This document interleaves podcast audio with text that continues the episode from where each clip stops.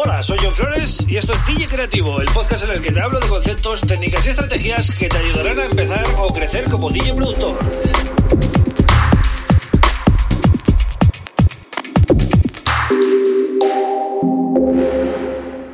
Bienvenida, bienvenida a DJ Creativo. Mi nombre es John Flores y este es el episodio número 203 del podcast.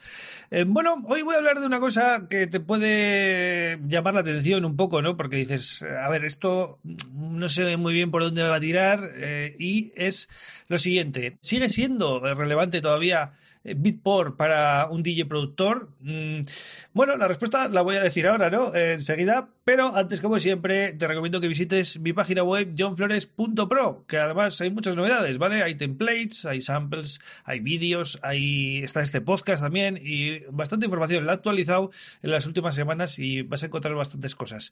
Echar un vistazo, sobre todo, eh, bueno, si produces con Ableton Live es, eh, vamos, súper necesario que eches un vistazo si estás empezando y también si ya controlas un poquito, porque hay cositas para ti, ¿vale? Hay templates de house, de techno y de eh, melody house. Es la novedad que vengo presentando este mes y he empezado el año un poquito con ese concepto. En el podcast, pues seguimos aquí en este podcast semanal, em, eh, pues dando un poquito de guerra. Ya sabéis que ahora solo se puede escuchar en Spotify eh, y en el resto de podcatchers, también en mi web, que hay mucha gente que entra a mi web a escucharlo. No sé, ahora de repente me han subido un montón las visitas en, en la web, ¿no?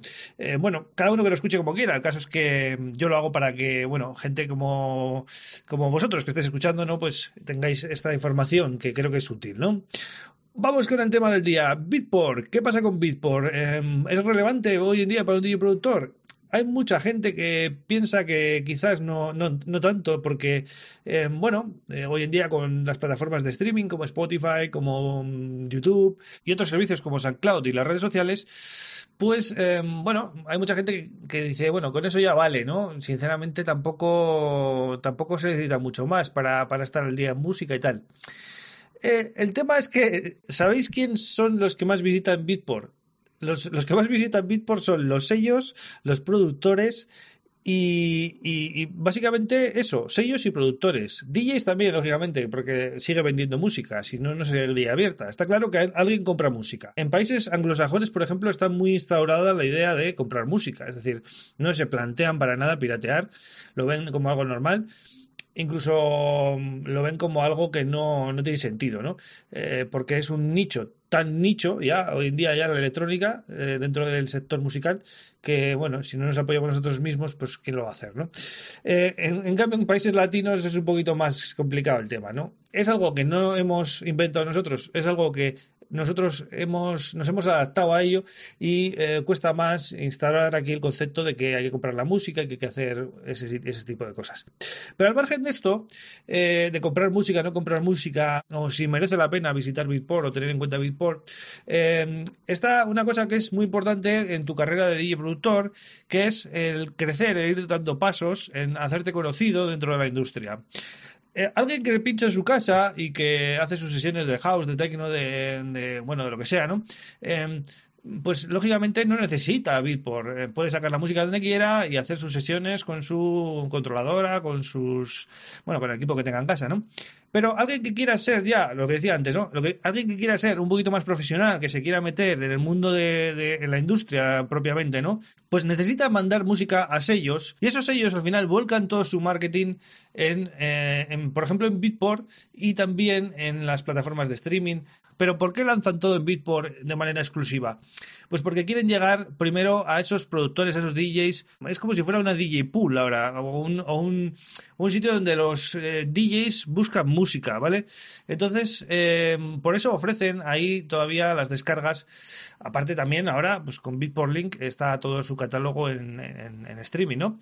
Y eh, incluso pues pueden descargarse mm, pues una cantidad de temas offline. Hay varios tipos de sellos, los que van dirigidos a un público amplio, eh, y, otros sellos que son los que los, los, sellos nicho que van enfocados solo a eh, DJs productores. Entonces, eh, generalmente, si son estos segundos, te suelen mandar a Bitport. Y si es un sello muy, muy grande, ¿no?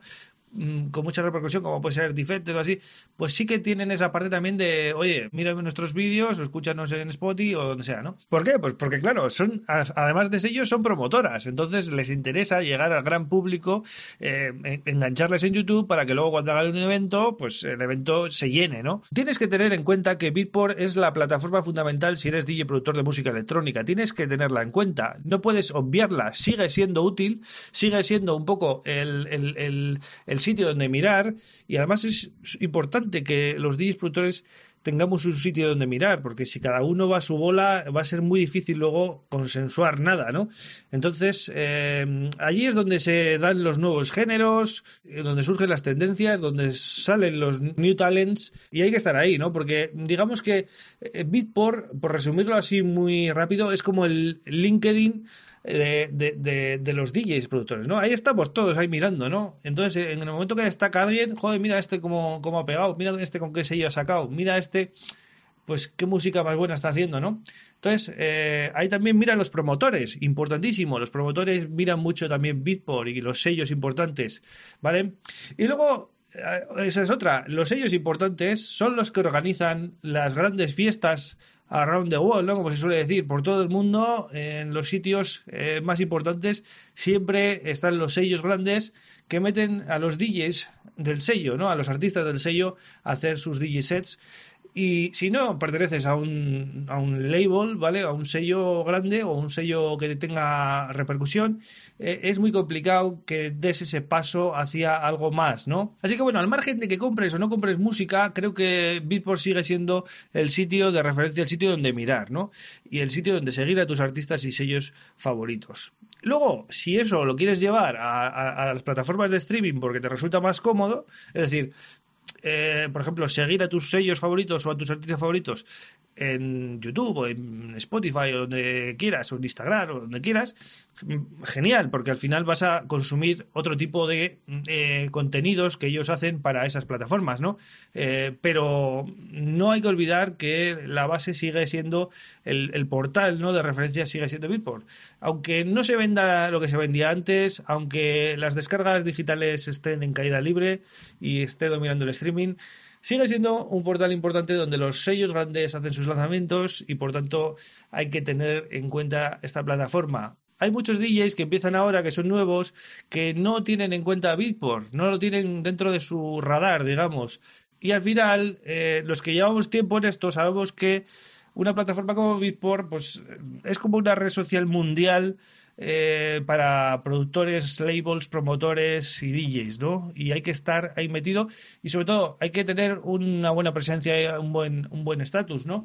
Si quieres trabajar luego en el mundo real, aunque parezca eh, paradójico, ¿no? Es una tienda online pero que tiene mucha fuerza luego en, fuera, ¿no? Y eso también se puede apreciar en, en sus colaboraciones recientes en su canal de YouTube, cubriendo un montón de streamings que, que están haciendo últimamente y colaborando con todos los top DJs de, a nivel mundial, ¿no? Está claro que Beatport tiene los medios, además tienen oficinas en Europa, en América y, y bueno, y no sé si en algún continente más, pero me refiero que es un medio importante, es lo que sería un medio, un medio, una revista o un medio tradicional, pero adaptado a estos tiempos, ¿no? A 2021 y sobre todo, además, pues tiene propuestas, ¿no? También, para gente que no quiere comprar música, quiere solo el streaming, pues ahí tiene sus propuestas. También tienes esta página mm, que se llama beatstats.com, que es, eh, bueno, una página que no es oficial de ellos, pero te da un montón de información, un montón de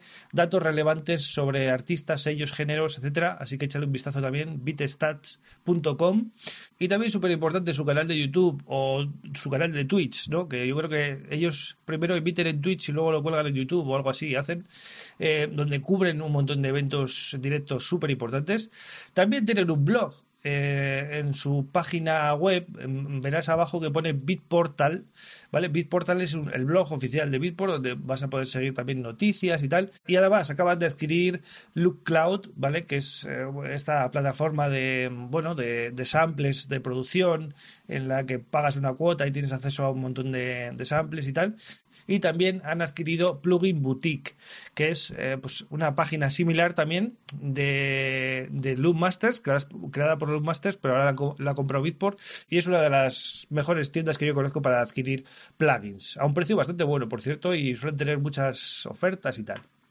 Así que bueno, em, creo que es una empresa que se adapta a los nuevos tiempos, que ha tenido sus altibajos Em, pero que sigue viva y que se ha reforzado bastante y creo que ofrecen un producto ahora bastante, em, pues lo que se dice ahora, ¿no? Bastante 360, cubre un poco todas las necesidades del DJ productor de bueno, de estos tiempos y a mí me parece fundamental todavía seguir mirando Beatport porque ya digo que eh, los sellos y los artistas que componen esos sellos es lo que hace la industria musical electrónica, no es más. Es decir, todo lo demás eh, sin eso no existiría. Entonces, eso es lo que debemos mirar, lo que debemos cuidar y lo que debemos estudiar si queremos subir peldaños día a día en nuestra carrera musical, ¿no?